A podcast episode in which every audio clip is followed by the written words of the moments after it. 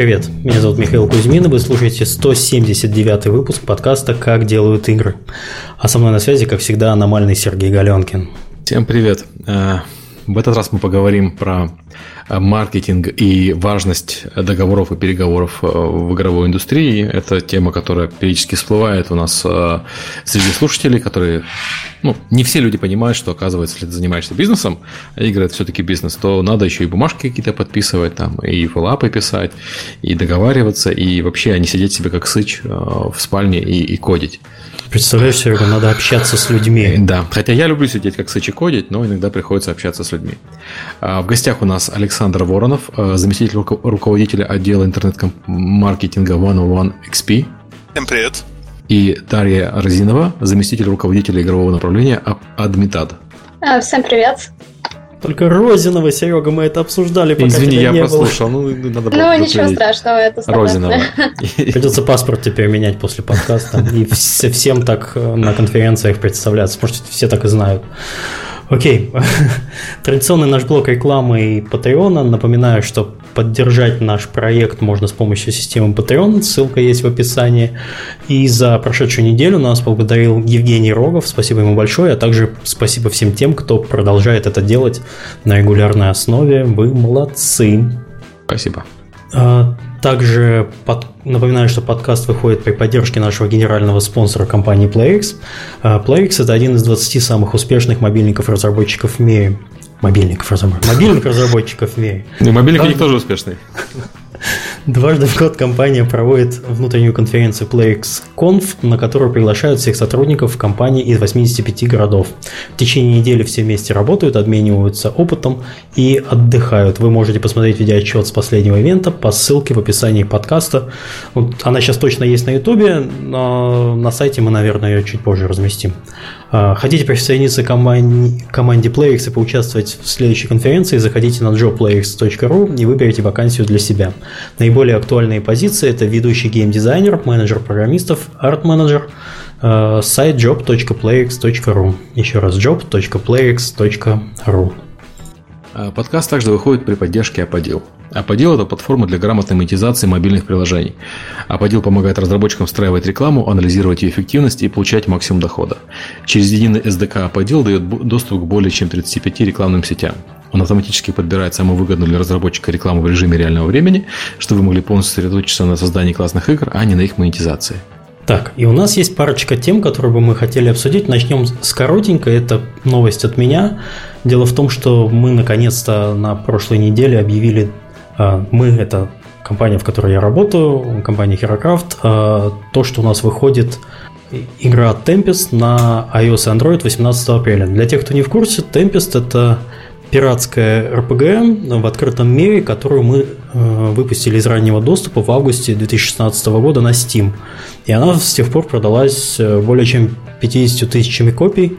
Для игры, которая сделана силами одного человека, это небезызвестный на форумах типа GameDev.ru Аврелий, э, ну, как бы так, так, так его зовут, Э, компания Lions Shade, и мы приняли вот решение где-то осенью спортировать ее на мобильные платформы. Была проделана колоссальная работа по переделыванию всех интерфейсов под мобильные, множество плей-тестов, и надеюсь, что игра очень хорошо пойдет и на мобильных платформах тоже. А самое главное, что это премиумный продукт, потому что э, мы не стали делать из этого free-to-play и считаем, что... Миша, игры... у вас 199 центов. Это вы такой премиум делаете? А, нет, это ты смотри, подожди. Сейчас это ты смотришь на Google Play, да? Я да, да, хотел да. Про это сказать. Не стою, не стою Google Play. Сейчас у нас игра выпущена на Google Play в ранний доступ в бете, и в mm. бете она стоит доллар. А в момент релиза она будет стоить 7,99 Угу. Вот, и, ну, надеюсь, мы там будем периодически... Я просто испугался, скидки. ты говоришь, премиумный продукт, я вижу 99 центов, думаю, ну как совсем... Нет, Ну, а, как же так-то? Ну, еще мы сделали очень интересную штуку, мы все-таки ограничим количество копий, которые мы сможем продать. А, ну, не сможем продать, а продадим именно в бете, потому что у беты есть определенные задачи, которые мы хотели сделать. Это проверить про материалы, собрать первичный фидбэк, потому что мы делали э, при помощи э, Touch Arcade на форуме, раздавали инвайты, раздавали э, закрытые версии, собирали фидбэк. Это было все сделано, но хотелось бы там человек 500 сразу же получить. Но так как это премиумный продукт, это делать э, за большие деньги не хочется, никто не пойдет. И вот мы решили так за две недели до релиза начинать ее продавать по одному доллару, а потом все-таки цена будет высокая. Так что если вы хотите получить на андроиде сейчас эту версию, можно сходить и купить за 1 доллар. Потом будет дороже. Вот. Так что если у что вас... интересное будет, на релизе расскажу. Потому что премиумные продукты не так часто выходят все-таки у нас и у остальных, и на андроиде. Потому что я посмотрел по скриншотикам, я, ты говоришь, один человек сделал, потому что выглядит она как-то охренительно. Да. Выглядит охренительно. Да, прям, прям, то есть без шуток. И у вас там есть кракен, я так понимаю.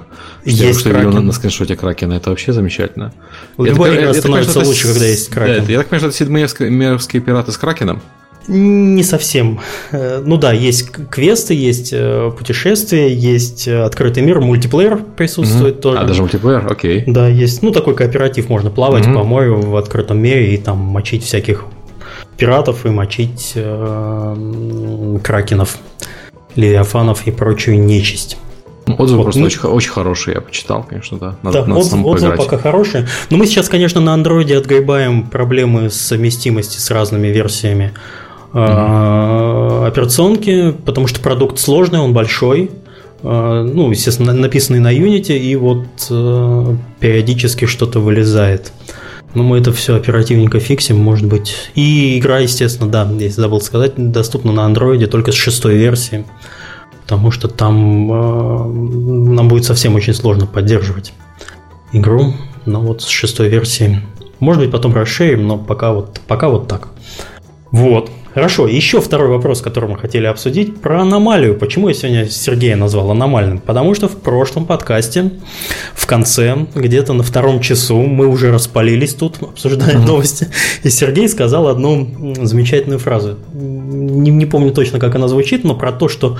Э, Мама, он нас аномалией назвал, э, да? судя, по, судя по Твиттеру, да.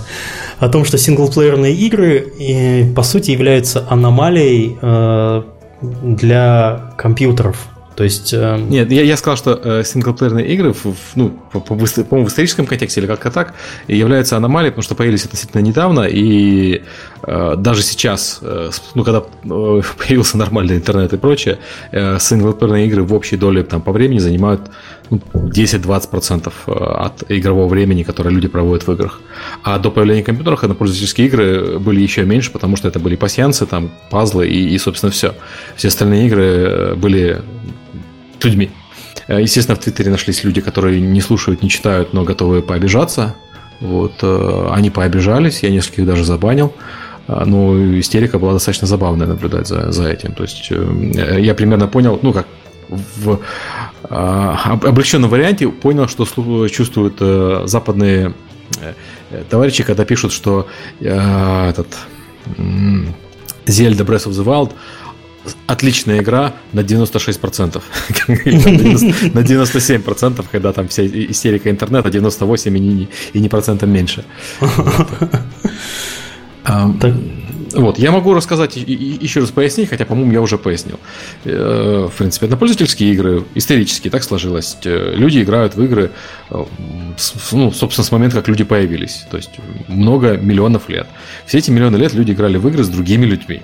А, короткий период времени в этой многомиллионной истории у людей появились компьютеры, но не было нормального интернета. И поэтому люди играли преимущественно в однопользовательские игры. Это, это был короткий период. Сейчас, когда появился интернет, и он появился не сейчас, появился 15 лет назад, да, так, нормально э, в играх, люди перешли опять играть в многопользовательские игры. Хотя все еще играют в однопользовательские тоже, почему, потому что почему бы и нет. Вот, э, но это не делает э, однопользовательские компьютерные игры как бы мейнстримом они все еще остаются в масштабах игровых э, аномалий. В них играют меньше времени чем играют Да, Сергей людьми. просто имеет не в виду игры, это не только компьютерные игры, а вообще игры да. как явление, как все, что все, что можно, чем можно себя развлечь э, при помощи какой-то деятельности. Ну, не, ну игры есть, в принципе, понятное, э, вполне простое определение, да, это, это деятельность, которой человек занимается добровольно, а подчиненно некоторым правилам и не имеющая практической пользы. Э, то есть, и, и, и, в принципе, там, дочки матери, Quake, League of Legends, кроме тех случаев, когда League of Legends на деньги, вот это все игры. Когда League of Legends на деньги, это уже спорт. Вот. Надеюсь, вы все поняли. Если еще хотите, чтобы вас Сергей в Твиттере забанил, напишите ему, что он не прав. Не, не если, если я не прав, я с удовольствием подискутирую. Если у человека начинается полыхание, вот, и из разряда мама он с аномалией назвал, то как бы нет. В такую дискуссию я вступать не готов, потому что я не психоаналитик. Так, еще раз напоминаю, что у нас, прежде чем перейти к нашей основной теме, у нас все так же продолжается конкурс от PlayX и DevGam на лучший вопрос в течение выпуска, так что готовьте свои вопросы. А, мы разыгрываем традиционно билет на конференцию DivGam, которая состоится в Москве э, в гостинице Редисон Славянская 18-19 мая. Ожидается более 1800 участников. Уже, прием, уже открыт прием игр на DevGam Awards, э, его можно подать до 14 апреля, это уже на следующей неделе заканчивается. И на шоу-кейс э, Game Lynch до 24 Участие бесплатное, нужен только билет на конференцию. Я думаю, подробности на сайте э, ивента можно откопать. И если вы хотите, чтобы ваш вопрос участвовал в этом конкурсе, у меня есть два условия. Первое, вы должны оставаться до конца выпуска, чтобы, э, чтобы получить, ну, в смысле эфира выпуска, чтобы получить свой приз, чтобы я вас потом с собаками не разыскивал. И второе, в начале вопроса, который будете задавать, напишите, пожалуйста, слово «конкурс» и двоеточие, чтобы было понятно, что вы хотите получить этот приз, и его все-таки используете, а, а не просто хотите выиграть. Так что, если вы просто хотите задать вопрос, э, задавайте, я его выпишу, или если это идет по теме текущего обсуждения, мы его тут же, скорее всего, ответим. Вот. Давайте к нашей теме, с чего мы, наверное, начнем. Начнем мы традиционно со знакомством. Александр, расскажи немного про себя, как ты занимаешься интернет-маркетингом, сколько ты этим занимаешься и вообще причастен к э, играм. Да, а, в геймдеве я работаю уже 6 лет. Непосредственно интернет-маркетингом я занимаюсь около двух лет. А, работаю в компании Student XP. А, собственно, наша компания это издатель браузерных клиентских и мобильных игр. И наша гордость это игровая платформа StudentXP.com, которую мы как раз развиваем. На платформе более 25 игр для трех регионов. Это СНГ, Польша и англоязычный регион. А, мы выпускаем такие игры, как Bless, одной из лучших MMORPG 2016 года. А, поддерживаем клуб M-Star. Издаем крупные браузерные проекты, такие как Last Empire War Z, Лига Ангелов 2, Demon Slayer 3 и другие хиты. И мы анонсировали одну из самых ожидаемых игр 2017 года. Это MMORPG Icarus, которые ждут уже тысячи игроков. Скоро она появится на портале StanXP.com. Кстати, те, кто не слушал, у нас был выпуск 105, по-моему, вот перед э, эфиром смотрели. Да, Саш? Да, именно 105. Да, с, э, с представителем компании 101XP, и там мы подробно разбирали, как вообще работают и сдаются браузерные игры. Так что мы на этом не будем заостряться. Хорошо, Дарья. А, приветствую всех еще раз. Меня зовут Дарья, работаю в компании Admitat. На самом деле э, ничего не предвещало, э, потому что я попаду, собственно, в эту компанию и буду заниматься маркетингом. Но, тем не менее, уже два года я работаю в Admitat, занимаюсь э, продвижением free-to-play игр на десктоп. Вот, то есть и браузерные, и клиентские игры, мы работаем с ними, э, занимаемся привлечением пользователей в основном в эти проекты.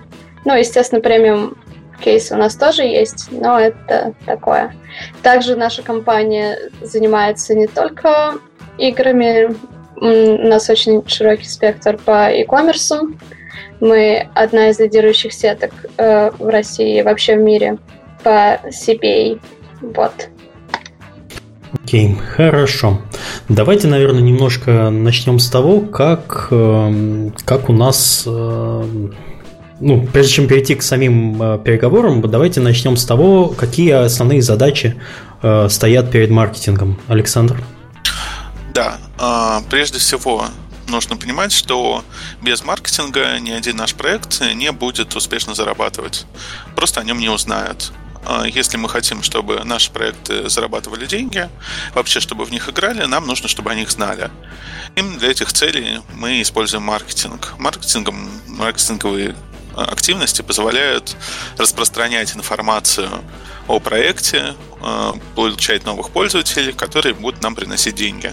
А, собственно, любой Э, маркетинговые договор, любые маркетинговые активности, они сопровождаются какими-то договоренностями от партнеров. Вот именно про эти договоренности мы будем, наверное, говорить. Хорошо, допустим, вот ваш отдел продюсерский или бездев нашел проект, вам его принесли. И что вы, э, что вы делаете прежде всего? Э, нам нужны какие-то исследования дальше, какие пользователи Э, будут наиболее заинтересованы в этом проекте, какие из этих пользователей будут нам приносить деньги, и нужно понять, э, как мы можем их привлечь. Нам нужно понять, какие вообще активности есть в игре, что происходит в игре, там берутся уровни, как совершаются покупки, когда совершаются покупки. И исходя из этого мы выбираем, как мы будем привлекать пользователей в наш проект. А вообще вним... А, влияние маркетинга как-то участ... участвует в выборе проекта? Вы имеете право наложить вето на что-то, что вам не нравится? Вот мы не будем продавать это а, ну, это очень такой спорный вопрос. Чаще всего нет, но а, нам, как правило, передают проект еще на стадии подписания, чтобы мы посмотрели и оценили его. То есть, конечно, если категорически там, все, весь наш отдел скажет, что этот проект денег не принесет, мы не будем его рекламировать, то к нам прислушаются. Но такое бывает крайне редко. Уберите отсюда это ваш браузер. Хорошо. Окей, то есть, грубо говоря, ваша часть переговоров и вообще э, бизнес-задач, которые ставит маркетинг, она заключается чаще всего именно э, в покупке трафика, в позиционировании, наверное, проекта и в поиске партнеров по продвижению, наверное. А, да, конечно. У нас есть уже, конечно, свой пул партнеров, с которыми мы предпочитаем работать, но мы также ищем всегда новые какие-то активности, новых партнеров. Новые угу. подходы к рекламе в целом. Так. А... Серега, я, я, я просто, я, да, я, э, у меня тут просто большой вопрос сразу по маркетингу возникает. Ну, ты говоришь, э, э, вы в маркетинге учитываете, за что они будут платить, за что они не будут платить и так далее. Ты сейчас говоришь про продвижение и про привлечение именно людей в игру или про продвижение каких-то акций э, в игре? А, я в целом говорил первоначально про продвижение именно инсталлов в игру. Угу. Но, разумеется, мы также можем продумать какие-то акции, то есть э, как э, заставить пользователей заплатить больше, mm-hmm. как заставить людей, которые не платят, попробовать заплатить mm-hmm. и прочее. То есть вы занимаетесь, я это называю внутренний маркетинг, не, не внешний, вы а, оптимизируете продукт. На этом скорее э, специализируется отдел менеджмента, mm-hmm. но мы также принимаем в этом какое-то участие. Mm-hmm. Okay. Мне, вот это, мне вот это, кстати, на самом деле интересно. То есть, смотри, по, по включению аудитории, ну, у нас есть э, э примеры, э, когда мы делали, мы работали с, разной, с разными рекламными, например, роликами для ВКонтакте. И у нас были достаточно хорошие результаты. очень, очень забавно. Мы э, используем в качестве роликов обычно ролики персонажей, ну, что, то, что у нас есть. И когда мы ставим ролик э, с гигантским роботом, у нас там есть кранч такой, приходят мальчики в игру. Когда мы поставили ролик э, с девочкой, которая входит, сходит по ступенькам вниз, ну, этот, Аврора, у нас сразу появилось много девочек в игре. Ну, то есть там не, э, много по нашим меркам. Немного, в смысле, не большинство ни в коем случае, конечно. Но, но довольно много начало приходить э, по вот этой вот рекламе. Это при том, что они заходят, э, видят в рекламе, ну, там, видят же ролик полной игры. То есть они понимают, что это игра не про девочку, которая по ступенькам ходит. Это там хардкор достаточный. И все равно заходят и регистрируются. И у нас пока не было там какого-то такого гендерного фильтра, потому что ну, мы не видим четкой разницы между тем, как они платят. А вот вы в таком случае, если бы вы знали, что мальчики платят больше, вы бы второй ролик зарубили?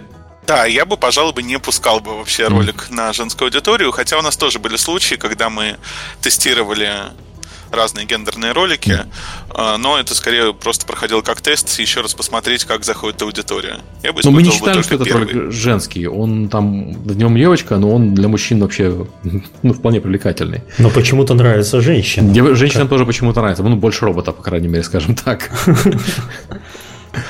Ну, мы бы, наверное, использовали тот ролик, который mm-hmm. по результатам бы привлекал больше целевой mm-hmm. аудитории.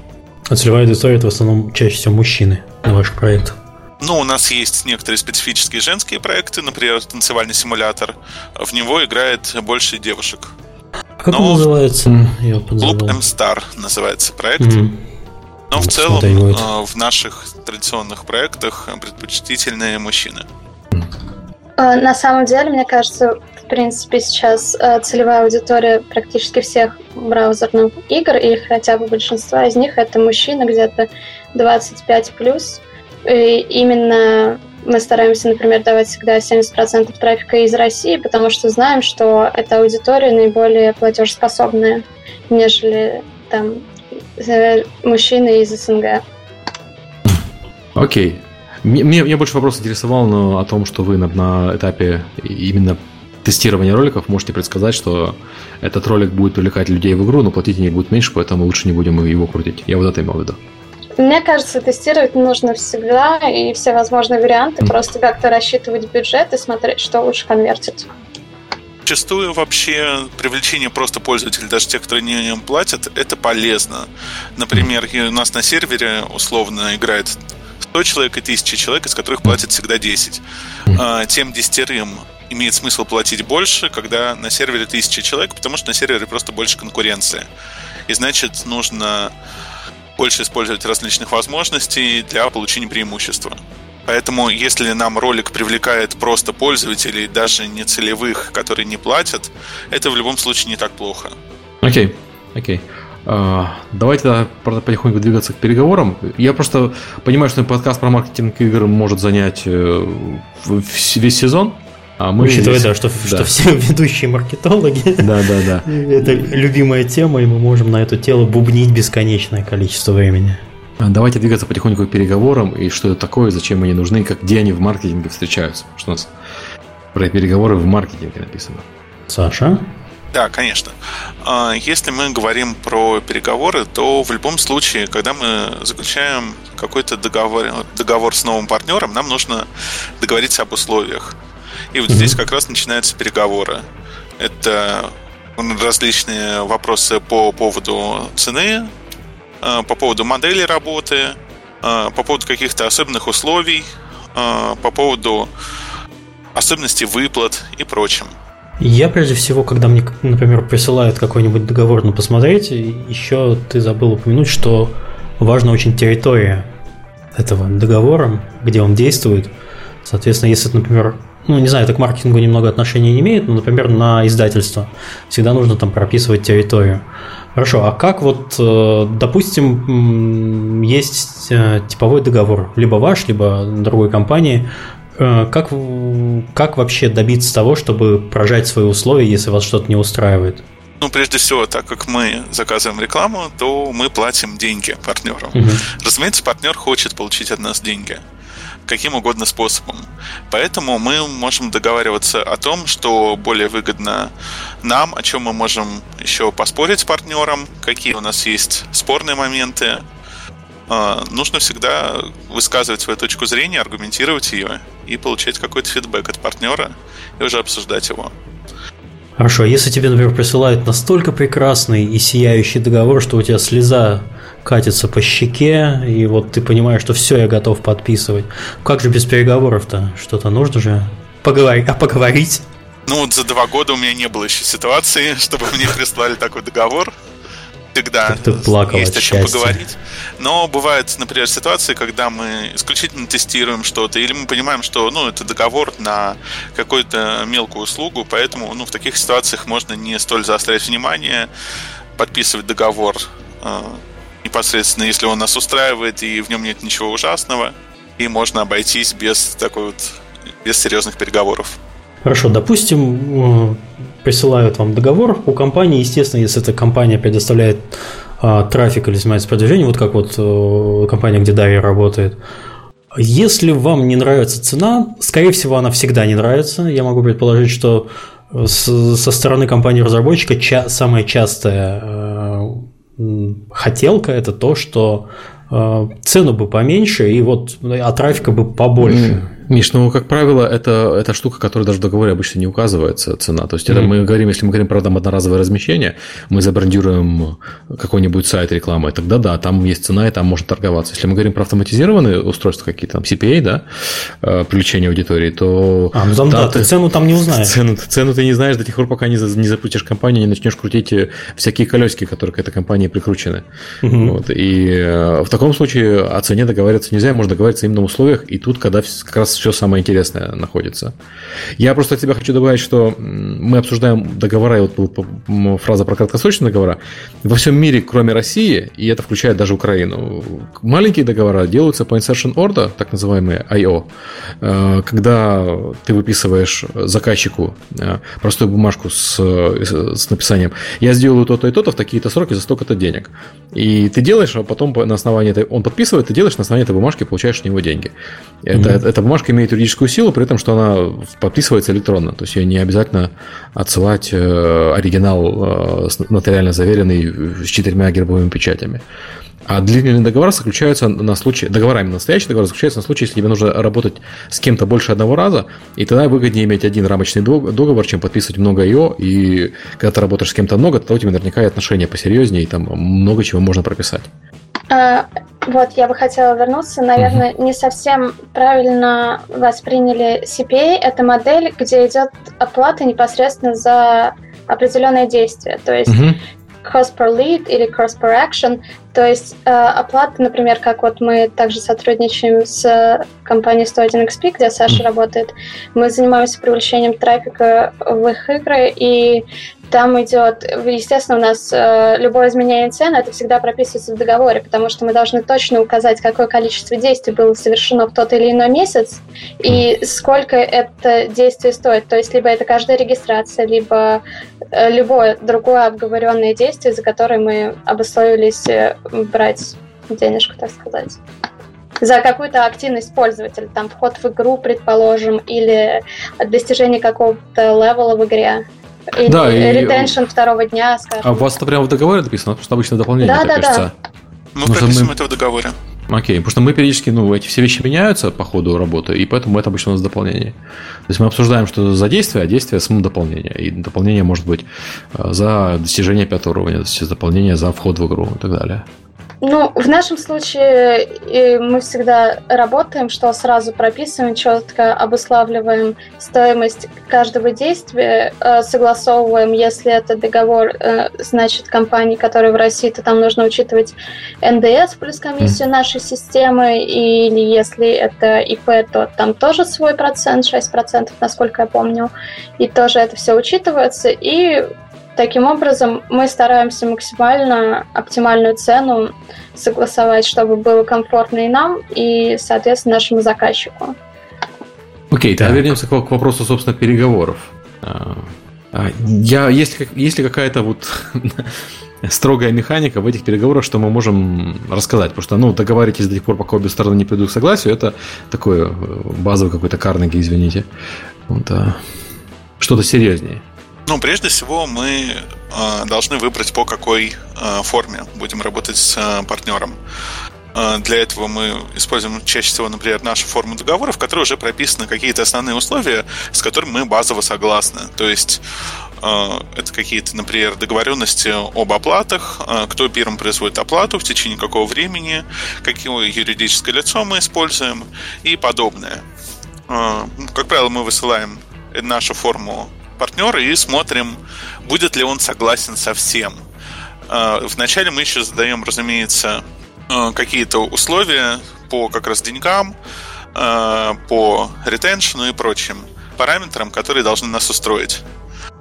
Мы отсылаем эту форму партнерам.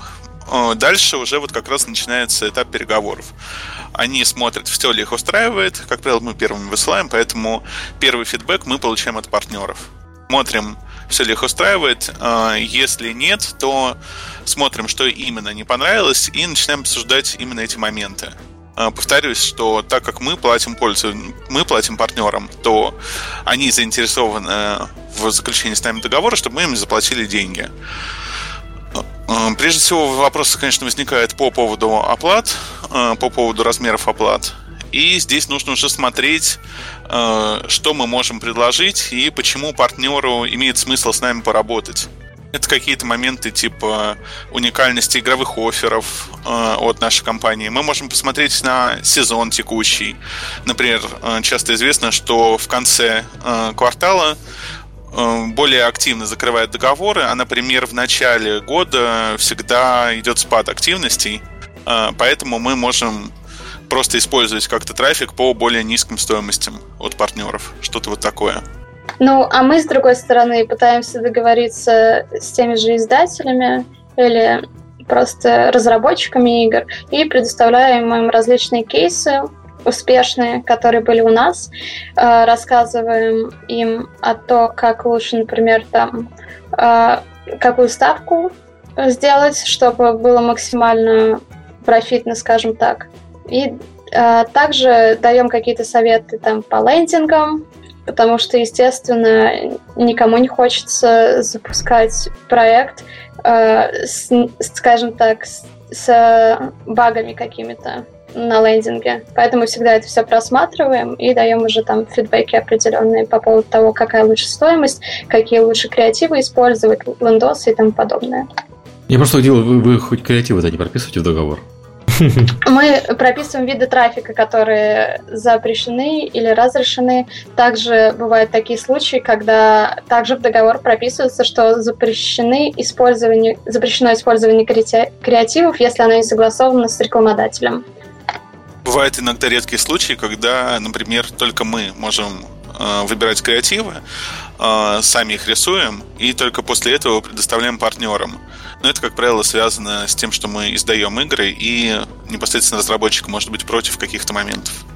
Или, скажем так, э, бывают э, подлые различные такие жулики, я бы назвала так, которые используют э, креативы из других игр и пытаются привлечь трафик на совершенно абсолютно другую игру. И, соответственно, пользователи это вот в заблуждении, и уже потом начинаются разборки, как же так. Но это относится не к нам, а про вообще так. Это не попадает это под лукалайк, то есть э, рекламу? Или совсем там наглые... наглые... Ну, там смотря что, то есть, э, э, э... есть, я много раз видел примеры, когда используется арт одной игры, а рекламируется другая. И я с таким сталкивался, когда мы работали с партнерскими сетями, э, когда в, в Праволде мы работали, там были партнерские сети, которые любили арт из Dota или там из League of Legends лепить на нашу рекламу. Половина, половина браузеров в России одно время рекламировалась артами из World of Warcraft. Ну да, да, да. И как, это была большая проблема, потому что вот э, люди приходят, они ожидают, что там дотка, а там не дотка, и они расстраиваются и уходят. Вот. А но в, в игру уже зашли, и если оплата за регистрацию, то свои деньги они получили. Это, это неприятно. Ну а вот примеры, которые часто встречаются, когда ты, я не знаю, ищешь э, название игры, а тебе вписывается, ну там, я не знаю, ищешь Парагон, тебе вписывается, не играй в Парагон, играй в Dota 2. Вот, э, то это нормальная абсолютно ситуация, это перехват ключевых слов. И то, то же самое, это по World of Tanks только стоит загуглить из России и посмотреть, что там будет. Вот, э, это, это нормальная ситуация, это не является нарушением э, закона. Что там тоже Парагон, что ли? Не, не, не, не, не, я видел смеш, смешную еще рекламу, я видел по Парагоновскую именно рекламу, э, причем какая-то браузерка рекламировалась, типа за заряда, типа ищешь Парагон, а лучше поиграй в наша. И, заходишь, там какая-то, ну совсем-совсем браузерка. Так, ну, ну как, с какого хрена аудитория, которая хочет играть в Парагон, будет играть в это? Ну, я бы понял, там ну, Смайт рекламировался или еще что-нибудь, но вот это вот на перехвате трафика, это очень странный подход. У нас бывает как раз множество таких ситуаций, когда недобросовестные партнеры э, ставят какую-нибудь э, топовую игру там вообще с другой ну, платформы, например, там какие-нибудь хиты PS4, э, используют их арты и пишут, типа, хочешь поиграть в эту игру? И дают ссылку на наши игры, которые не соответствуют ожиданиям пользователя.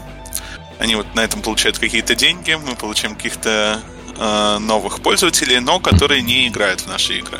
Понятно, они ожидали одну игру, пришли, увидели другую, и расстроились и ушли. И самое, что обидно в такой ситуации, они обычно винят разработчика игры. Они не понимают, что рекламой может заниматься э, не, не просто другая, а третья компания через э, посредника. И это вредит бренду. Да, безусловно. Мы стараемся разбираться, активно перехватывать такие ситуации, сразу блокировать э, партнеров, которые предоставляют такой трафик, и как-то контролировать возникновение таких ситуаций в дальнейшем. Вот как-то это договором можно регулировать? Я понимаю, что договором это запрещено, но это все равно возникает. Что с этим случаем можно сделать? А, да, разумеется, так как это прописано, так как это запрещено договором, то мы сразу связываемся с партнером и говорим, что мы отказываемся оплачивать подобный трафик. И в редких ситуациях мы применяем штрафы для партнеров э, на возникновение таких ситуаций, э, но это скорее исключение из правил. Поэтому ну, сам партнер понимает, что ему не, не выгодно гнать такой трафик, потому что все равно он тратит какие-то свои средства на это. При этом он не получает вообще ничего. А про закрепление условий что-нибудь можно рассказать? Вот вы, допустим, договорились в каких-то моментах, насколько детально все это закрепляется, или потом есть какое-то, не знаю, отступление в целом, разумеется, того, мы что... стараемся по максимуму все прописать в договоре, но есть какие-то условия, например, подключение новых видов трафика или что-то там более мелкое, например, э, возможность использования новых артов, а, мы это уже, как правило, обсуждаем в почте, не меняя договор. Но, разумеется, закрепление условий пройдет в договоре. Это основной документ. А, после подписи а, договора условия считаются закрепленными. Если мы просто договорились о чем-то в скайпе, нельзя считать это закрепленными условиями. То есть всегда должна быть бумажка. Без бумажки ты сам понимаешь, кто. Хорошо. Но... Ну, а... Угу. Извини, пожалуйста, меня же перебила. Да, Но на самом деле я бы сказала, что все зависит от отношений партнеров. То есть э, лично в моем случае бывает такое, что мы э, условия меняем, но при этом договор мы можем, ну там заявку в договор подписать только в следующем месяце, когда мы им отправляем курьером там закрывающие документы или еще что-то. Ну, мы давно работаем, мы давно сотрудничаем, почему бы не сделать все сейчас? И не тратить там много силы и времени на бумаги, скажем так. Если это какой-то абсолютно новый партнер, то я всегда советую все-таки перестраховаться, уделить э, времени договору, вот, уделить время договору и только потом уже начинать что-то делать, запускать или менять условия. Да, разумеется, с такими э, партнерами, с которыми мы довольно очень давно работаем, мы также готовы там, менять какие-то условия с подписанием договора там, через там, чуть попозже. А, например, с Адмитадом мы именно так и работаем. Мы с ним работаем уже много лет, поэтому готовы идти на такие шаги, чтобы работать ради скорости уже. Потому что, например, бывает такое, что запускается какой-то интересный проект, а, так как тот же менеджер, он не может разглашать до релиза проекта какие-то там условия, а мы понимаем, что вот нам его уже дают, нужно подготовить быстрее все креативы веб-мастеров к работе, и так что мы стараемся все быстренько обсудить там в скайпе, в почте, запускаем, трафик уже пошел, а договор, он как бы чуть попозже, ну там, или заявка.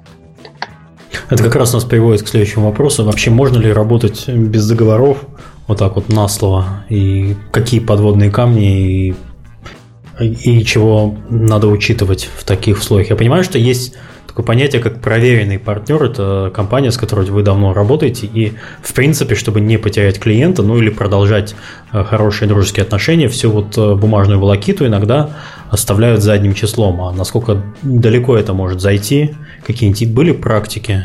Порочные или непорочные, или хорошие, успешные? Я могу рассказать про непорочные тактики, э, практики. Мы чаще всего работаем по системе PostPay, когда мы платим после оказания услуг партнерам. А, новые партнеры очень часто, как раз чтобы скорее начать получать деньги, скорее запустить офер, стартуют с нами без договора. Это не очень часто бывает, но происходит. Собственно, они начинают нам пускать трафик, после этого, там, в течение недели, как правило, мы уже подписываем договор и оплачиваем трафик, который нам нагнали еще до подписания договора. Угу. А, собственно, так как мы работаем официально, то мы не можем проводить оплату без наличия договора, так как в счете идет ссылка на сам договор, и иногда бывают ситуации, когда банк может потребовать сам договор. Поэтому мы сперва проводим все, бум- все бумагами, а уже потом проводим оплату. Ну, по-моему, а... да. Банк вообще ничего не пропустит, ни, ни одну бумажку без договора. Ну, опять-таки, это только в Штатах. А только только в России, Миш. Ну да, у нас есть еще определенные сложности работы с западными компаниями по оплатам. Так там вообще нужно заверенная нотариальная копия переведенного ну, да, если ты имеешь если из России, если из России платишь, да? Да, да, да. Это да. всегда жуткий геморроище. Этим жить вообще непонятно. Сколько, сколько лет уже сколько лет уже этим мучается IT-сфера, непонятно. Окей, хорошо. А у нас, например, к сожалению, были такие случаи, когда э, все условия были обговорены, скажем так, где-то в скайпе или в почте одним менеджером с представителем проекта. Мы запускались, все было здорово, трафик шел, и все нравилось, и говорили, давайте больше, ребят, еще больше. Да, давайте счет за следующий месяц вы выставите нам попозже, все будет нормально, не переживайте ваши пользователи играют, платят, а потом пропадали. А мы такие, о-оу, а вы ведь деньги выплатили. И на рекламу Поручик, а деньги? Вот-вот. Именно поэтому сейчас у нас все строго. А, все время пытаемся найти новых издателей, новых разработчиков, которым интересно закупать трафик. И тут мы всегда говорим, ребята, извините, но давайте как-нибудь вот мы Э, хотя бы какой-нибудь э, простецкий договор составим, вы можете платить хоть WebMoney, хоть PayPal, это мы все пропишем, но договор должен быть. Для слушателей, если кто-то вдруг не понял, мы с Дашей по разные стороны баррикад. То есть мы покупаем трафик, а Даша нам его продает. Ну, собственно, вас потом и пригласили. И да, да, даже компании, которые э, покупают трафик и считают, что ну, мы договор не заключили, поэтому мы, если что, можем заплатить, вы гораздо более защищены, когда у вас есть договор, от случаев, которые мы упомянули выше, когда используют не тот креатив, используют э, рекламу, э, используют картинки из чужих игр и так далее. Это может реально навредить репутации проекта, если проект эта репутация хоть сколько хоть сколько-то сдорожит. Безусловно. Хорошо, если по договорам больше ничего нет, давайте перейдем немножко к более практической части про средства коммуникации э, и вообще как обычно ведутся переговоры. Тут уже много раз э, упоминался Skype, ну потому что это чаще всего такой стандарт де-факто э, в IT-индустрии для переговоров. Я так понимаю, есть еще личные встречи на, на важные моменты, можно куда-то вылететь, пообщаться. Что еще? Ну, электронная почта тоже понятно. Если какие-то практики, то про что мы можем даже не, не догадываться. Чаще всего, когда мы связываемся с новыми партнерами, мы используем обратные формы связи на сайтах, либо находим как раз почтовые адреса, связываемся на LinkedIn и прочих сайтах. А, всегда гораздо лучше, если у тебя есть живой какой-то контакт, поэтому э, можно, например, на LinkedIn посмотреть, кто работает в компании, а потом уже найти непосредственно почтовые адреса этих людей. Э, далее переговоры, как правило, ведутся базовые по почте, а уже какие-то более тонкие договоренности и именно этапы переговоров э, идут в скайпе, но мы стараемся все фиксировать при этом в почте. Все основные договоренности. То есть, ну, это, это так называемый follow-up, когда ты что-то обсудил голосом, ты обязан э, все это дело кратко по пунктам после общения послать письмо с, э, для подтверждения договоренностей, а, чем ну, это не совсем. Например, форму. у нас есть практика, когда мы, э, например, просто сменили ставку, написали об этом в скайпе, но при этом после мы дублируем э, это же сообщение в почту, просто на случай, если нужно будет сослаться на какое-то сообщение. На Skype ссылаться гораздо сложнее, чем на почту. А в почте же да. мы можем сказать, типа, вот в такое-то время мы вам отправили такое-то письмо о смене ставки. Вообще Или Skype, от... Э, я бы хотел обсудить, Skype, по-моему, вообще практически не подходит для ведения серьезных разговоров, именно, не знаю, как, э, как бизнес-инструмент максимум, что там можно початиться, а вот именно использовать его в рабочем процессе как какое-то подтверждение или что-то такое, наверное, не получится. Там даже сообщение переслать нельзя в, другому человеку, ну, кроме как через буфер обмена. Ну, сообщение переслать можно, сейчас в новых версиях Skype он будет даже ссылкой на старое сообщение с временем, с цитатой. Но, тем не менее, действительно, Skype — это скорее средство коммуникации, а, в котором происходит такое неформальное обсуждение. Те формальные как раз договоренности должны обсуждаться уже непосредственно в почте, э, в документах при личных встречах. Ну, я бы все-таки добавил, что даже несмотря на то, что ну, после личной встречи тоже желательно всегда прописывать follow-up, потому что, особенно если вы встретились на какой-нибудь конференции, после которой будет afterparty, mm-hmm. И вы там на этой afterparty о чем-то классно договорились, просто запишите себе в телефон, и завтра с утра сразу же отправьте это все нужному вам человеку и напомните об этом еще в понедельничек. С утра после автопати, ага, человеку напомнить. Хорошо. Нет, никто шутку не оценил. Ладно, пойду дальше. Хорошо. Я пока там вопросы с чата собираю, мы на них ответим в конце выпуска, так что давайте еще там поактивнее. Сегодня вопросов не так много, хотя, ну, в принципе, это даже хорошо. Не надо мучиться мне потом вырезать, э, как в прошлый раз было. Вырезать прям поголовно. Хорошо, по фоллоуапам, в принципе, все понятно. Ты что о чем-то договорился в устной форме, написал это, все согласились, и все, и все замечательно. Хорошо. А, давайте пойдем дальше. Про светлую сторону поговорим переговоров. Это когда партнеры а, заинтересованы в самом проекте, и им, им интересно заниматься. Саша? Да, разумеется. У нас э, бывают ситуации, когда а, сами партнеры рады поучаствовать в каком-то проекте, и даже ну, бывает ситуация, когда а, полезно как-то заинтересовать партнеров. Для этого мы, например, предоставляем им э, набор раннего доступа для э, наших крутых проектов. Э, у нас, например, были ситуации, когда удаленная служба администрирования серверов э, играла в наши проекты. Поэтому в случае, например, если проект падал, не дай бог, они сразу сами ну, поднимали его, потому что они просто играют в него. И узнавали об этом одними из первых. Но не ну, дай старались... бог, что-то не понравится в игре потом, они же потом так тебе поднимут. Ну, до такого как раз не доходило, все равно у нас есть договор. И мы старались как-то поддерживать такую заинтересованность, то есть там мы можем выдавать какие-то премиум паки и прочее.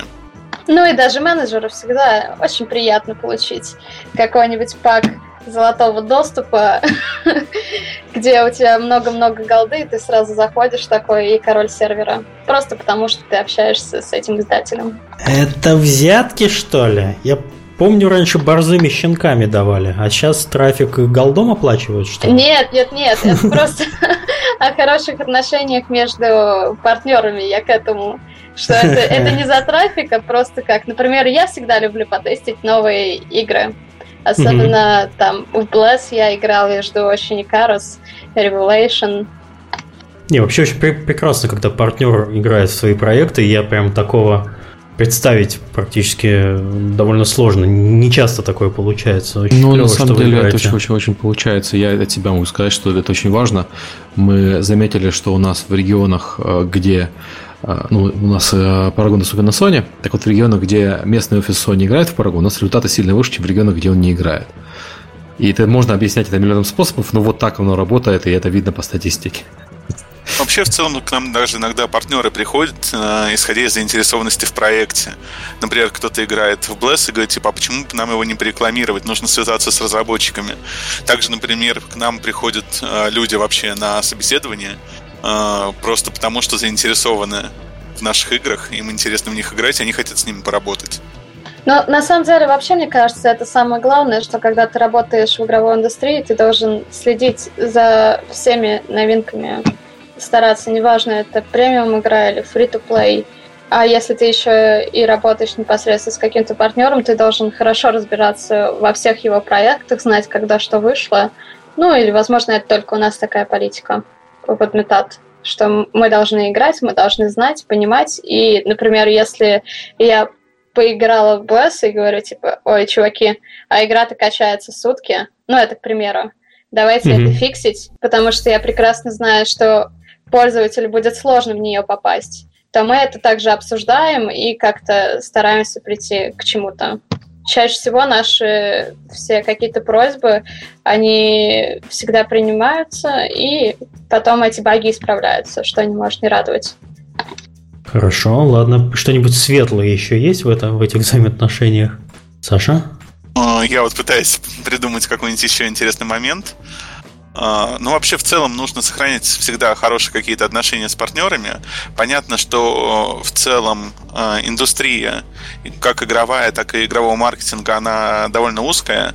Поэтому, если вдруг что-то не, идет не так, об этом очень много кто узнает.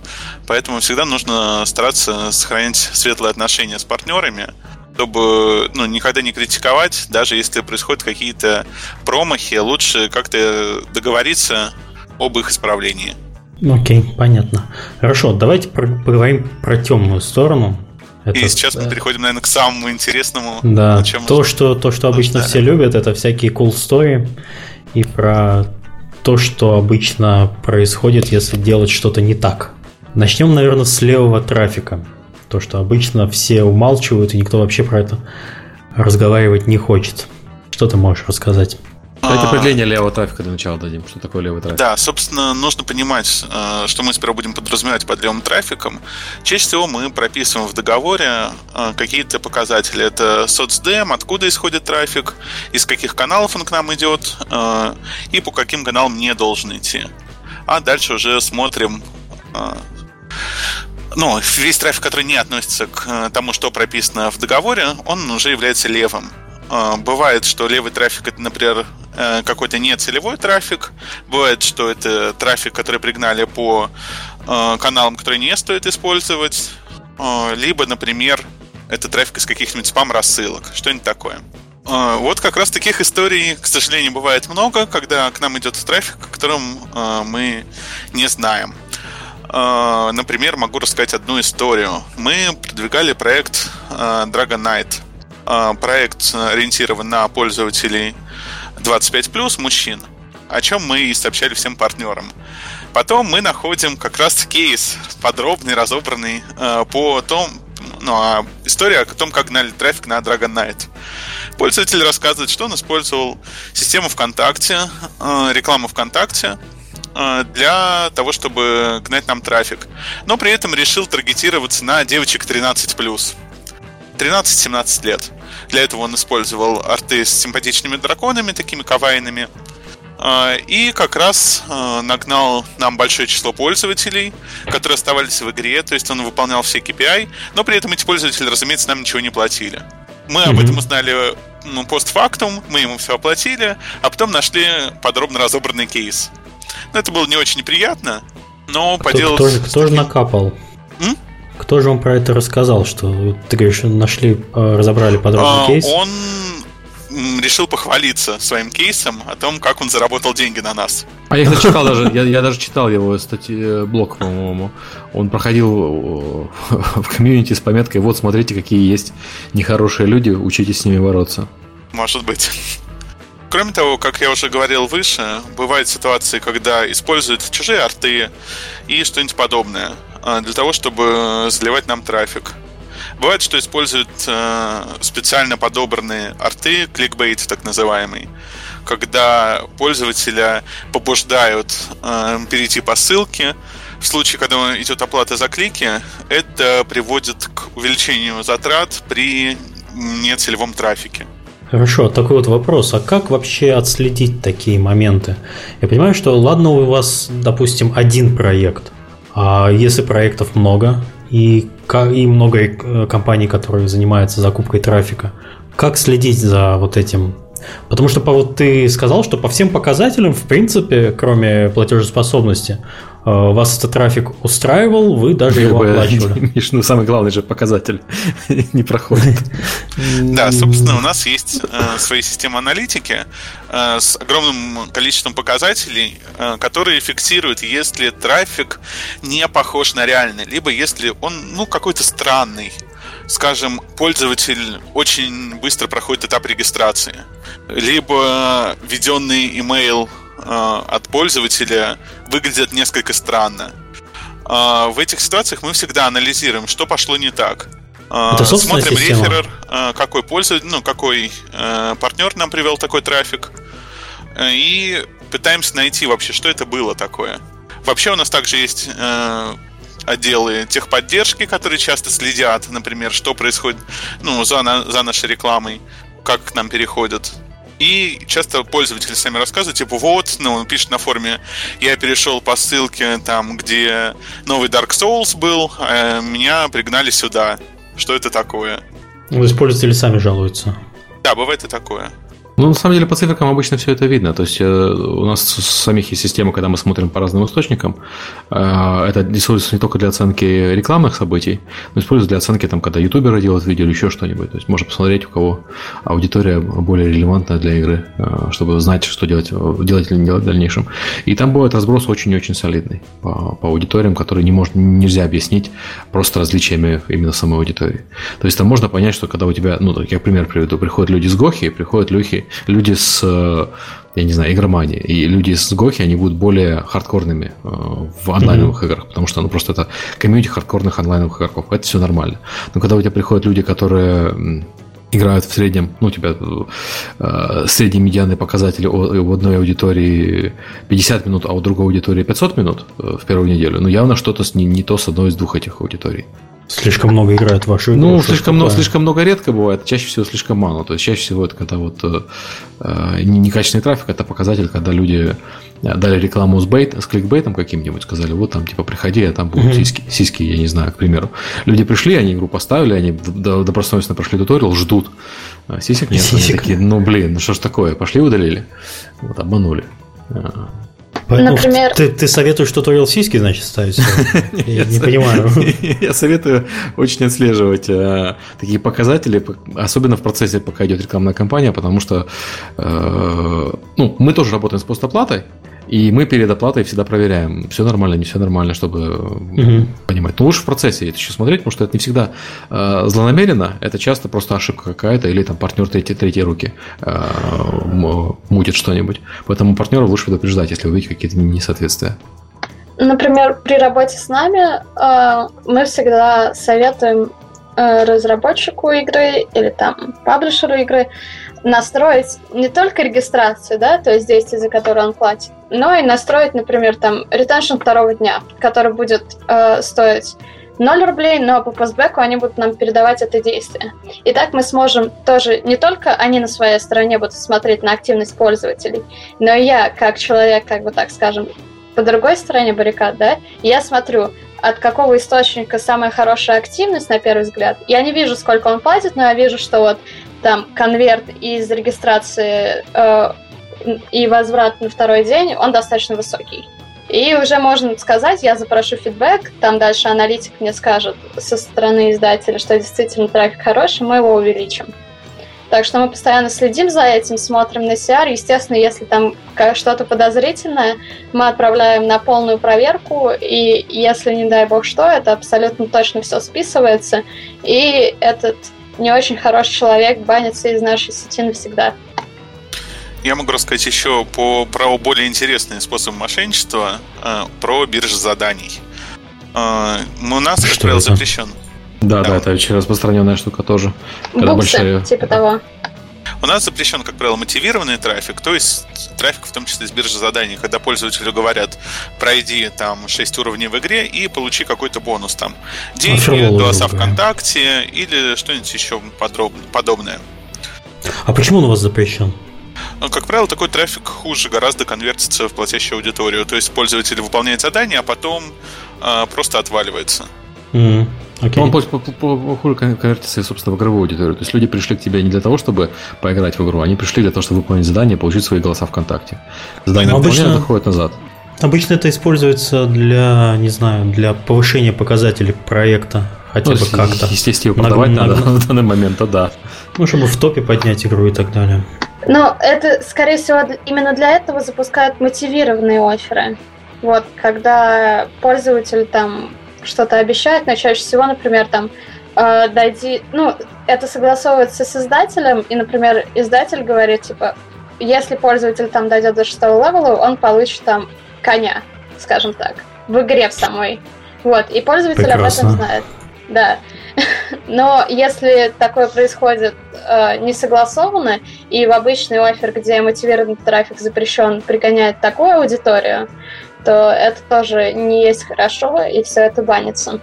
Да, вот как раз если рассказывать про эти типы заданий, раньше их можно было довольно-таки легко отследить по рефереру, то есть можно было посмотреть по рефке, откуда к нам пришел пользователь, э, какой это был сайт, если это были как раз биржа заданий, можно было прямо найти офер и наказать пользователя, наказать этого веб-мастера, который пригнал такой левый трафик. Сейчас же как раз поступает хитрее. Сейчас э, непосредственно в офере указывают ссылку, по которой нужно будет пройти, где нужно будет уже перейти по ссылке. То есть используют такую прослойку э, и попасть в игру. Э, такой трафик будет сложнее оценить. Например, говорят, зайди в такую-то группу ВКонтакте, э, кликни на рекламу такую-то и пройди 6 уровней в игре, а потом еще зайди на следующий день. Слушайте, чтобы... а пользователи не ломаются на таких сложных? Он же мотивирован. их. Ну, ему за это что-то платят. Да, например, mm-hmm. тебе заплатят 20 рублей, если ты вот это все сделаешь. При этом вебмастер мы платим 100 рублей, то есть он вот 80 рублей себе кладет в карман за оформление этого оффера. А, вот такой как раз не очень легко отслеживать, а, но, собственно, мы вот не так давно договорились с основными площадками бирж заданий о нашем извещении о появлении заданий с нашими проектами. А вы запоминаете, как, как надо действовать через ВКонтакте? Полезно. Если хотите со 100 рублей 80 заработать, то очень хорошо. Не, ну и на Западе есть для этого Amazon Турк. Там тоже такое часто используют. Amazon вот, что, прости? У Амазона есть э, э, этот, э, биржа вот таких же зданий. А. Amazon Mechanical Turk, э, где можно добавить простые задания для э, людей, и всякие индусы их делают. Вот. Э. Класс. Ну, понятно, что в играх это применяется не так часто, но, но тоже бывает, тоже случается. Хорошо, а про подделки показателей и накрутку.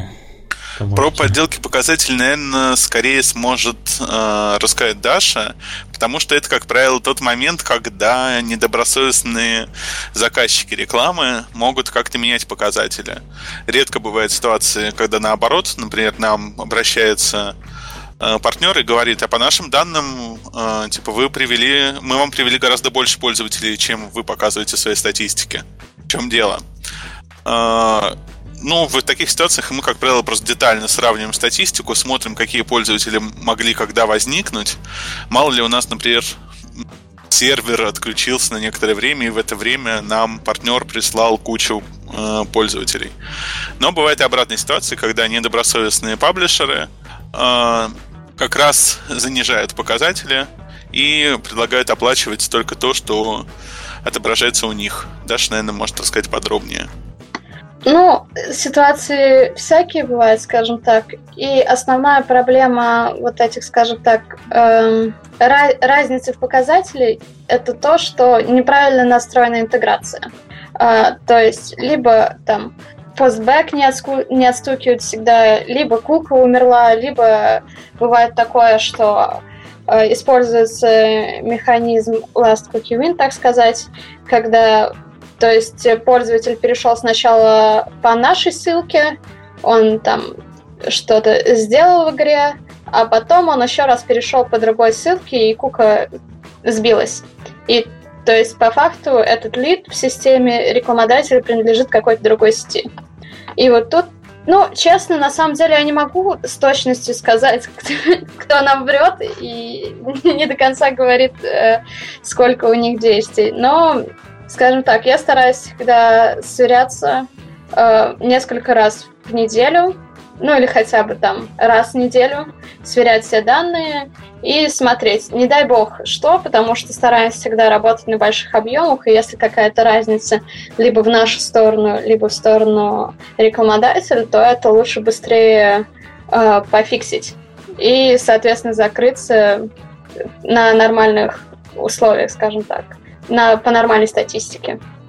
Кроме того, часто подделка показателей применяется не в CPA. Например, нам партнер, э, какой-нибудь видеоблогер, говорит, вот, э, давайте вы э, давайте я размещу свою рекламу у вас, вот у меня аналогичный ролик, собрал столько-то просмотров.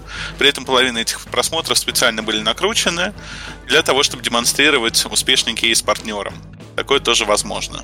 Можно, кроме того, подделывать и, например, соцдем, накрутив специально себе пользователей необходимых. Можно, например, увеличить, нам, у нас был как-то кейс, это тоже, правда, более бездевский кейс, когда нам предлагали проект на издание и говорили, что вот-вот он очень много зарабатывает ВКонтакте. Mm-hmm. Мы получили потом админку этого приложения ВКонтакте и увидели, что большинство транзакций были совершены с админских аккаунтов. То есть пользователи, ну, сами админы, они берут голоса, тратят их в приложение, потом выводят эти голоса из приложения и тратят их еще раз. Тем самым они увеличивают себе прибыль показную, но не увеличивают количество голосов. Вот это я понимаю бизнес по-русски. Ну, вообще так очень выгодно, потому что ты всегда можешь Ладно, выгодно это я так сказал. Э, ты всегда можешь контролировать, сколько денег ты потратишь на вот эту раздутие внутриигровых платежей. И, в принципе, это не так уж и дорого, потому что это гораздо дешевле, чем э, привлекать платящих пользователей. Это даже, я не знаю, сколько, во сколько раз это выгоднее. Но, конечно, для раздутия... Это, конечно, вычисляется, вот как вы это сделали, но прямо можно только поаплодировать людям, которые такой фигней занимаются такой напоминает раздутие компании э, перед продажей или перед выходом на IPO, когда там деньги просто вкачиваются в общие показатели, несмотря на, то есть не оглядываясь на, на другие вещи. Вот также нам предложили проект, у которого по статистике ВКонтакте, по красивому графику было там порядка 20 тысяч голосов в сутки. Это вполне неплохой показатель угу. по прибыли. На деле около тысячи голосов, из них только были реальными. Хорошо, когда вы это узнали, как вы сообщили об этом товарищам и что вы с ними сделали? А, ну, мы это узнали еще до подписания договора, поэтому mm-hmm. мы посмотрели эти данные, ну и сообщили просто партнерам о том, что, знаете, нам кажется, что данные несколько ошибочные, но мы просто отказались работать с этим партнером. Mm-hmm.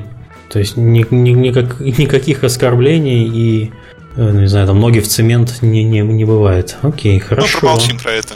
Да. Не, подожди, это очень темная сторона переговоров.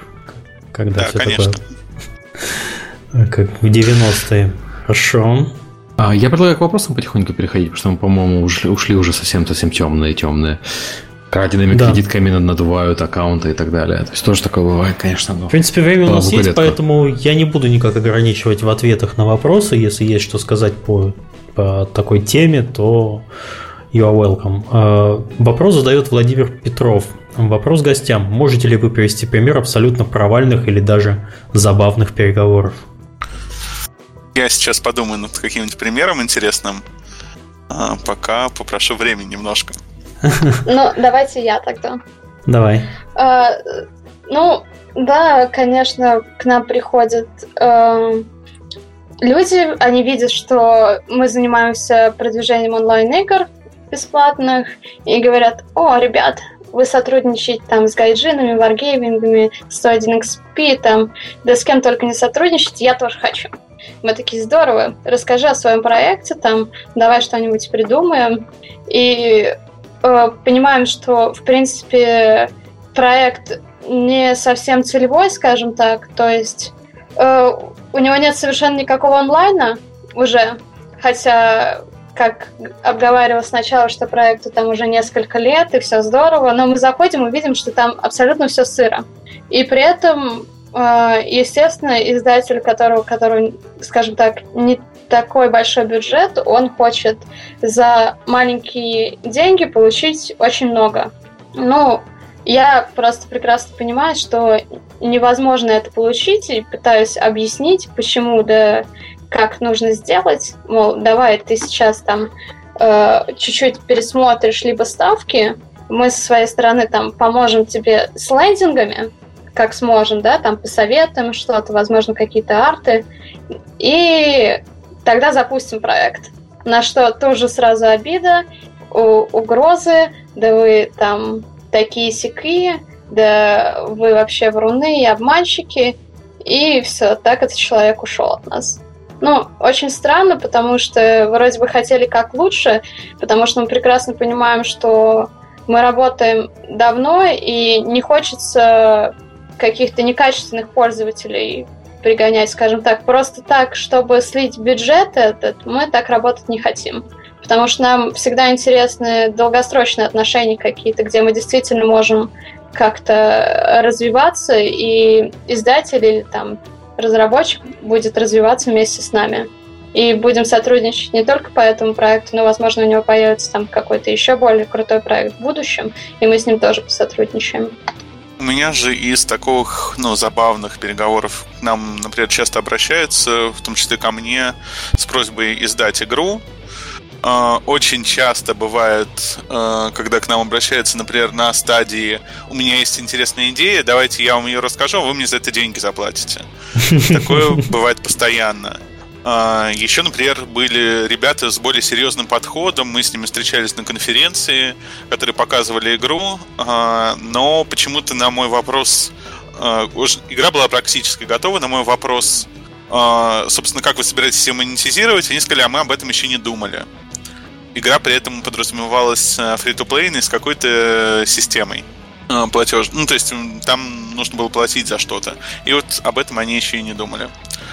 Часто еще, например, обращается какой-нибудь YouTube-блогер начинающий, у которого на канале тысяча просмотров в среднем у ролика, и он предлагает нам свои услуги по рекламе, причем зачастую ценник выставляет такой же, как и именитые блогеры. А какой ценник сейчас у именитых блогеров? Ну, я Зависит, конечно, от блогера. Бывают Там ценники более миллионов. Ну, не по несколько миллионов рублей. И не только рублей. Ценники очень колеблются. Очень. Это от размера аудитории. Из интересных еще случаев могу, например, рассказать, когда мы подключаем какой-то новый тип трафика. Вот мы, например, недавно пробовали подключать adult трафик на проекты э, некоторые, и этим у нас занимается такая скромненькая девочка. И вот э, как раз очень весело, когда она пытается там сделать нам новый ленд э, или подобрать соответствующие арты. Это всегда забавно. Хорошо, следующий вопрос задает Сергей Лисицкий.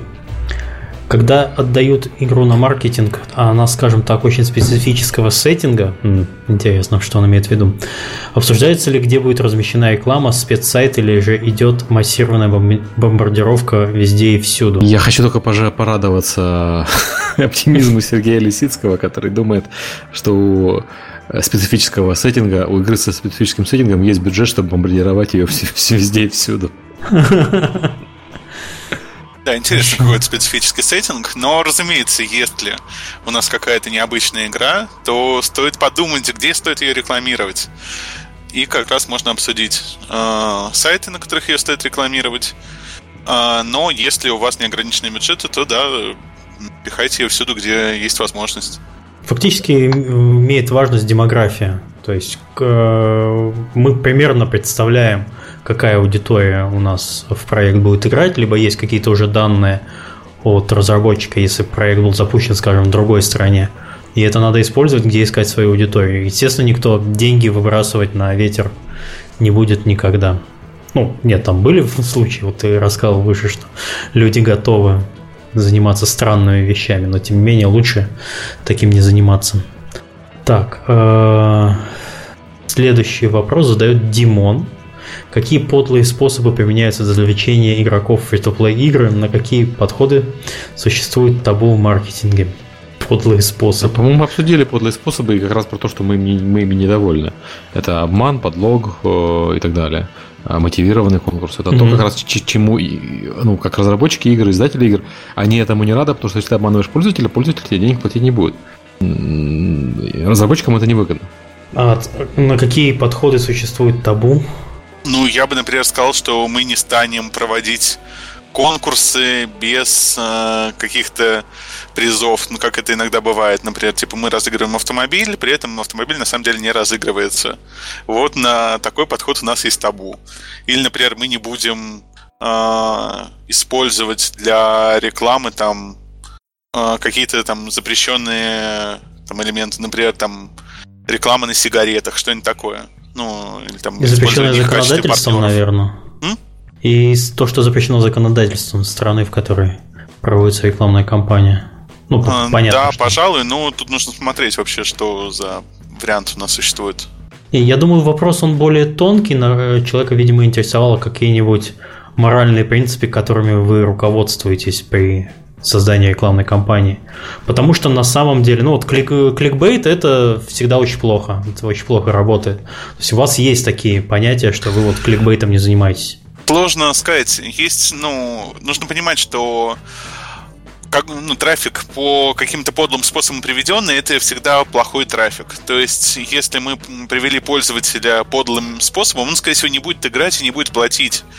А Слушай, мне не, не, не нравится слово подлый. Это, мне не нравится слово подлый, давай будем честными, это недорогой трафик. Хорошо, если мы использовали вот такой вот недорогой трафик, а, то эти пользователи нам не будут, ну, не будут играть и не будут платить. А, ага. Поэтому это скорее не моральный аспект, а, собственно, финансовый аспект. Скорее всего, этот недорогой трафик не окупится.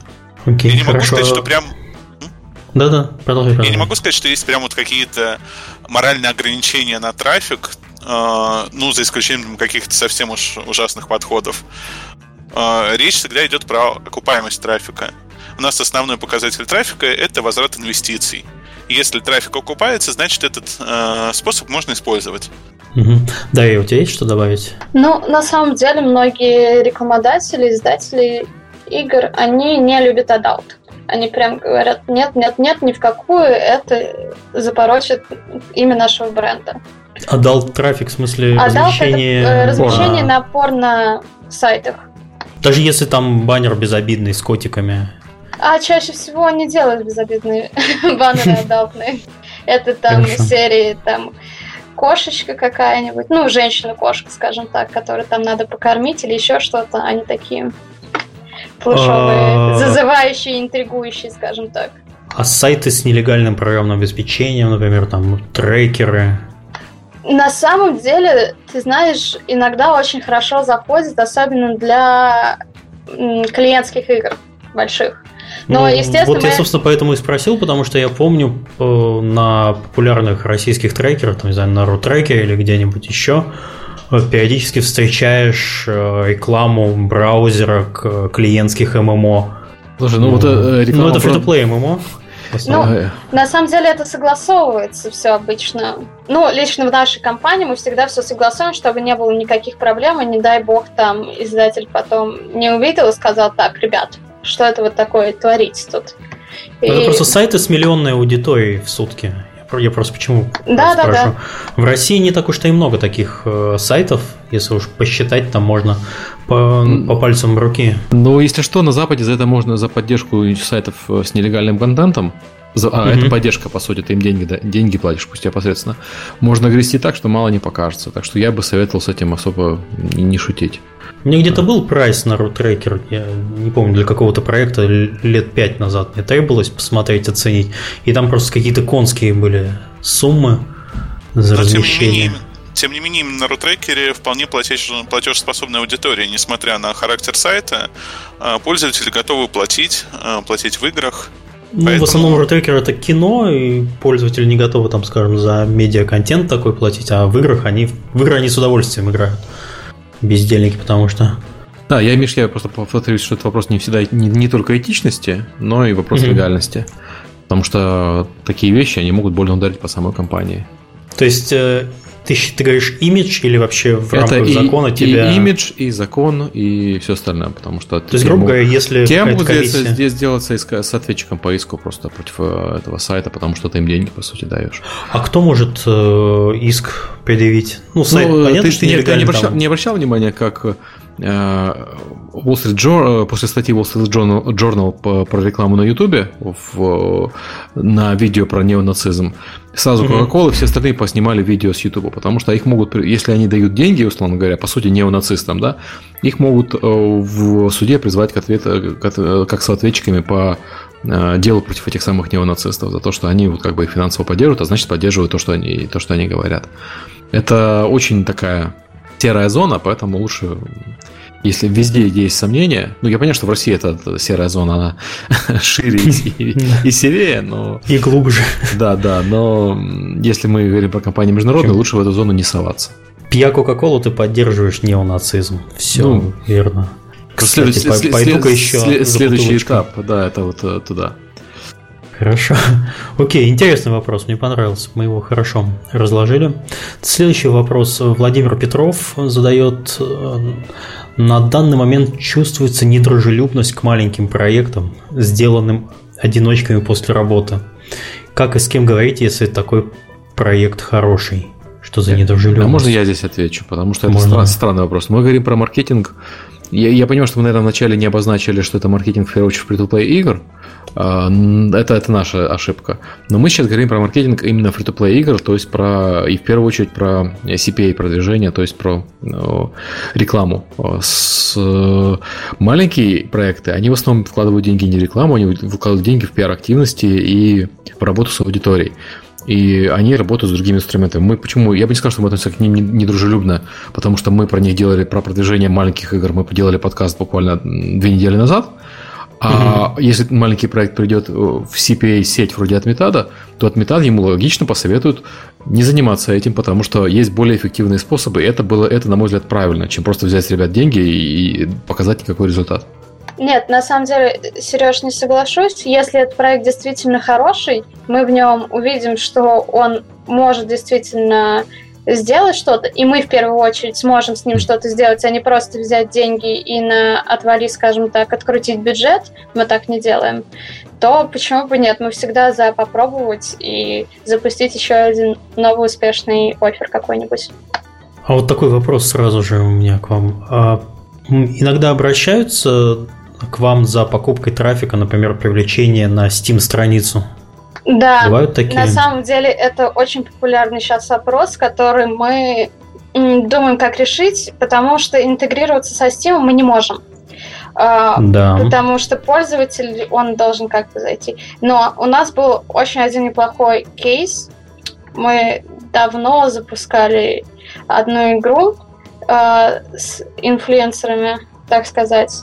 И mm-hmm. как раз траф шел на Steam. Через э, лендинг пользователь регистрировался, но заходил и качал игру уже через Steam.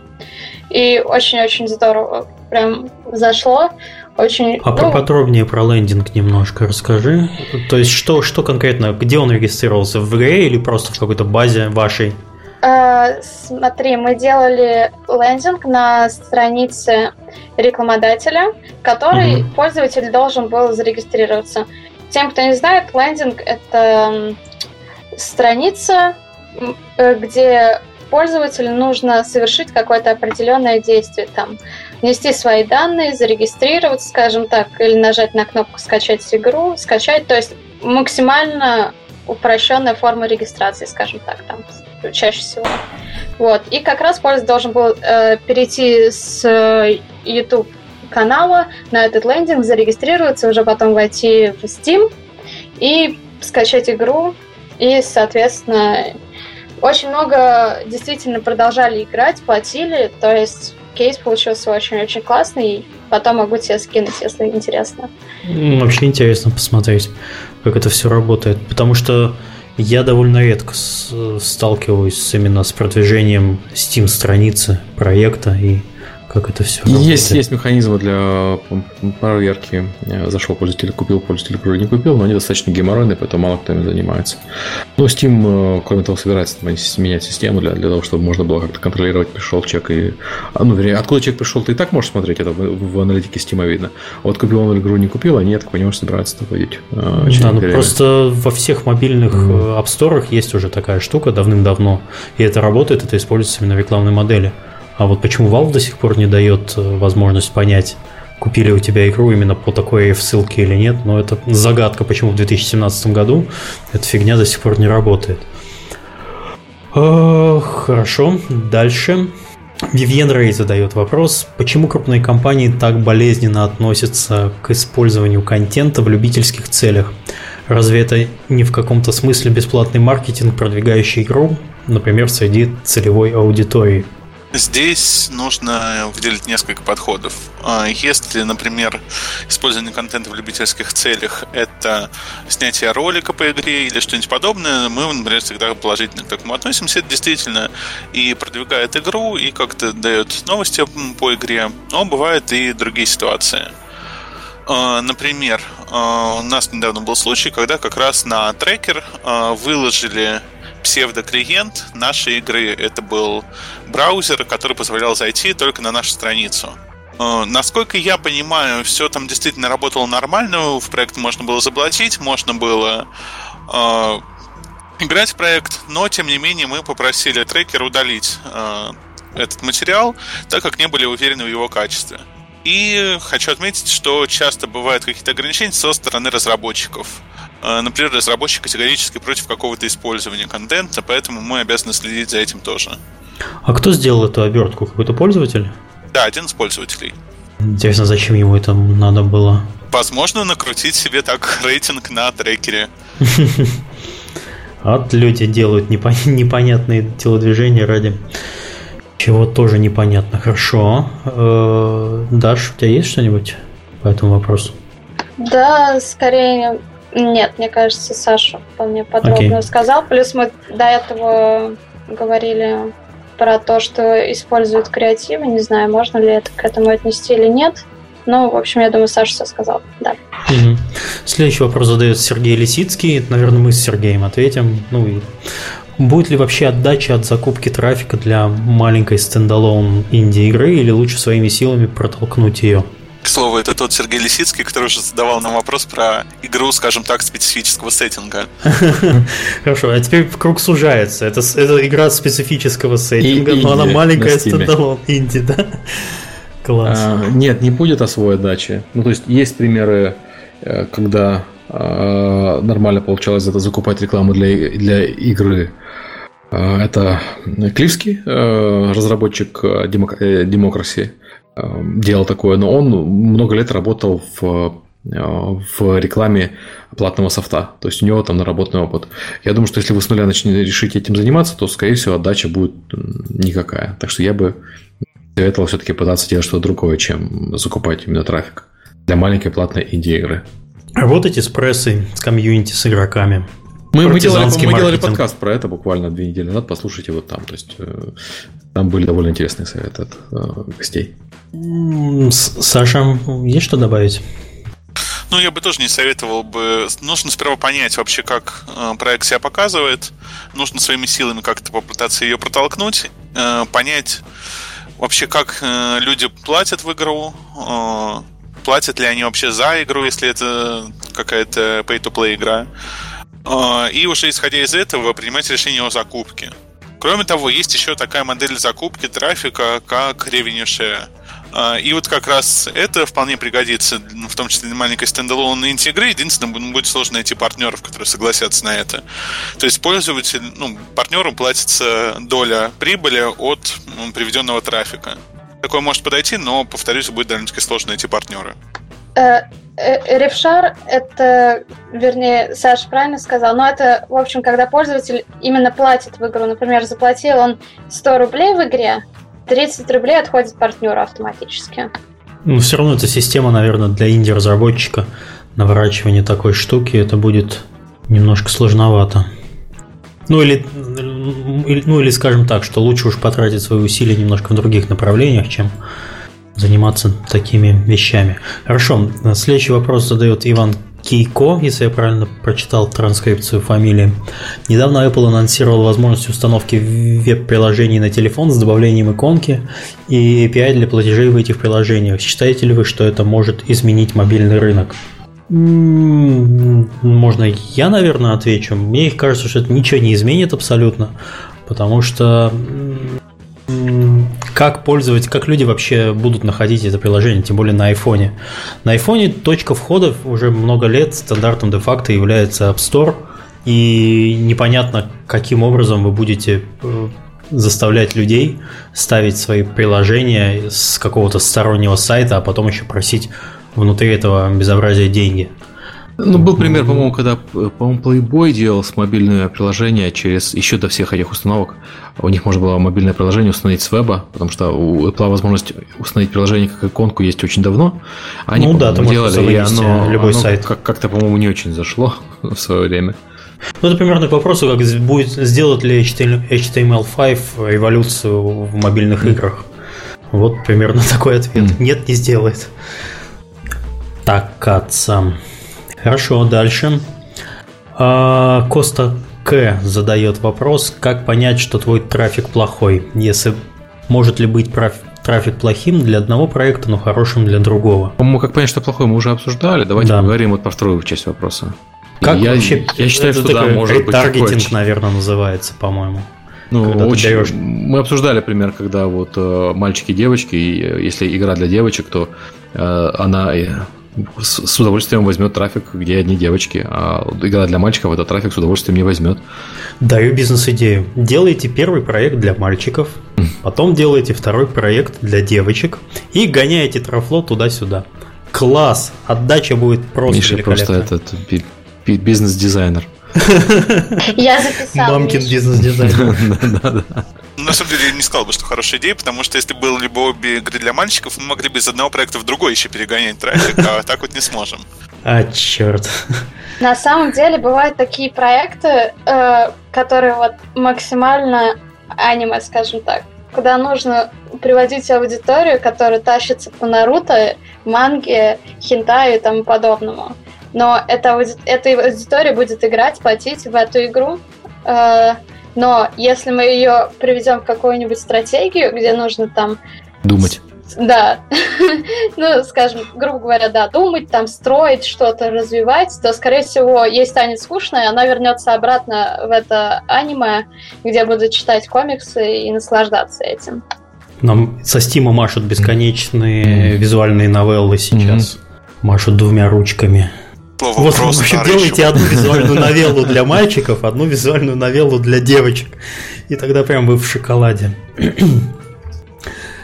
Так, следующий вопрос. Слово про старый еще вопрос, извиняюсь, перебью. А, давай, давай. А, Вивьен Рейв нам пишет, что она делает дубляжи остов из игры и делится им в интернетах, после чего ее банят за творчество по мотивам продукта. А, Вивьен, можете делать спокойно дубляжи про наши игры. Мы не будем банить,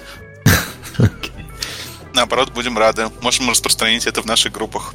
И пользовательский контент, да, это с такой точки зрения всегда хорошо, когда они что-то делают для, не знаю, для улучшения проекта. Окей, следующий вопрос задает Денис Лазарев. Существуют ли проекты, которым кликбейтный трафик в пользу? У меня, к сожалению, нет, наверное, ни одного действительно удачного кейса именно с этим видом трафика. Наверное, не, не, не к сожалению, а хорошо, что нет. Я то, что я не могу привести удачный пример, значит, это useless такая, скорее всего. Ну, то есть на бане нажми будут сиськи, нажимаешь, и там сиськи, и человек такой, неужели?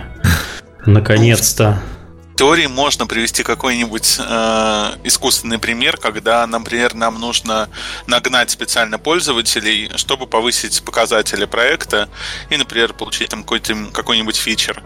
Поэтому мы таким образом можем нагнать регистрации в проект. Э, правда, пользователи не будут играть, но пользователей будет зато много. И последний вопрос у нас задает Анастасия. Может ли маркетинговый отдел при продвижении накручивать рейтинги, писать положительные отзывы на игру? Я скажу, не, не может, он должен. Миша добрый, добрый вообще. Ну, я высказался, давайте вы. Может. Да, может. Не могу сказать, что это хорошо, но, разумеется, мы должны следить за отзывами, как-то иногда просить пользователя оставить хороший отзыв про игру, если игра ему нравится, и как-то мотивировать их э, поставить верную оценку нашим проектам. Вот это имеешь в виду накрутка, то есть это фактически, ну, грубо говоря, э, если пользователя не попросить проголосовать за ваш проект, скажем, там в App Store, то он не проголосует, он не пойдет, и ему это не нужно. Так что я не считаю это накруткой, я считаю это, э, не знаю, просьбой ты скачал игру, даже если она там бесплатная, тебе нравится, то почему бы тебе не сделать что-то полезное в этом мире для... У Steam была такая акция по, по всему стору, когда они давали ачивку э, во время распродажи осенней за рейтинг игры. И это же нельзя считать накруткой. Здесь, наверное, еще вопрос непосредственно, если маркетинговый отдел будет сам выставлять ну, оценки да, и писать э, положительные а, Обычно считается это, это плохой практикой. Ну, это как с Википедией, когда mm. представитель компании сидит и правит страницу mm. Википедии на... Ну, такие практики есть. То есть это... Я не думаю, что этого стоит там сильно стесняться, но я не думаю, что вы сами самостоятельно сможете накрутить достаточный рейтинг, mm-hmm. если игра плохая. Все равно это не сработает. Вы можете как-то подправить. Ну, грубо говоря, смотрите, например, на Steam э, Mixed Review появляются, когда после 70%, по-моему, падает ниже 70%. Да, Серега? Mm-hmm. Да, типа такого, да. Да, и вот представляете, что у вас завтра, например, закупка трафика в проект – большой, ну, там закупка трафика в Steam это такое. Ну, в общем, э, выходит статья или ролик у какого-то известного YouTube-блогера на ваш инди-проект, а у вас 69. Что вы будете делать? Пойдете, купите игру, mm. замечательно, поставите себе плюс, чтобы, чтобы немножко поднять, потому что на Mixed э, Review, когда в Steam, это уже очень сильно сказывается на продажах. Просто человек приходит, смотрит, а там смешанные отзывы. Он такой, э, чё? Не, не буду покупать. Так что в таком случае я считаю, что можно подправить немножко. Я И не в таких ситуациях можно плохого. купить как раз мотивированный трафик. Да, ну на Steam, к сожалению, нельзя, наверное, будет, а вот э, мы же про рейтинги. Да нет, на самом деле, мне кажется, можно просто сказать там, ребята, покажите доказательства того, что вы оставили положительный отзыв, и вам Mm. Ну, и со, выплатить деньги, типа со скрином. Скриншот, При, да, приходите со ко мне. Ну, или ссылка на профиль, там же видно, когда ты ревью пишешь, на какие игры в Стиме это тоже работает. Но это такой, это, не знаю, педальный такой момент, когда ты в ручном режиме что-то начинаешь педалировать. Ну, окей. Ой, прошу прощения, я могу ответить на вопрос, да. который сейчас задали? Да, можешь. Да, я могу, конечно же, дать э, совет с чего начать лить трафик в нашей партнерской сети. Также могу дать э, контакт сразу выделенному менеджеру в нашей сети. И он вас подключит, подсмотрит, подскажет, и вы сможете работать уже завтра. Завтра же понедельник, тяжело работать будет. Ну, ну вот, с завтрашнего дня начнем лить на 101 XP. Отлично, спасибо. Хорошо, я так понимаю, давайте выбирать э, лучший вопрос. Мне понравился вопрос от Димона по поводу э, табу в маркетинге. Это вызвало довольно бурное да, обсуждение. Да, хороший был вопрос, я согласен. Ребята? Ну, я тоже соглашусь про подлые способы привлечения. Довольно интересно.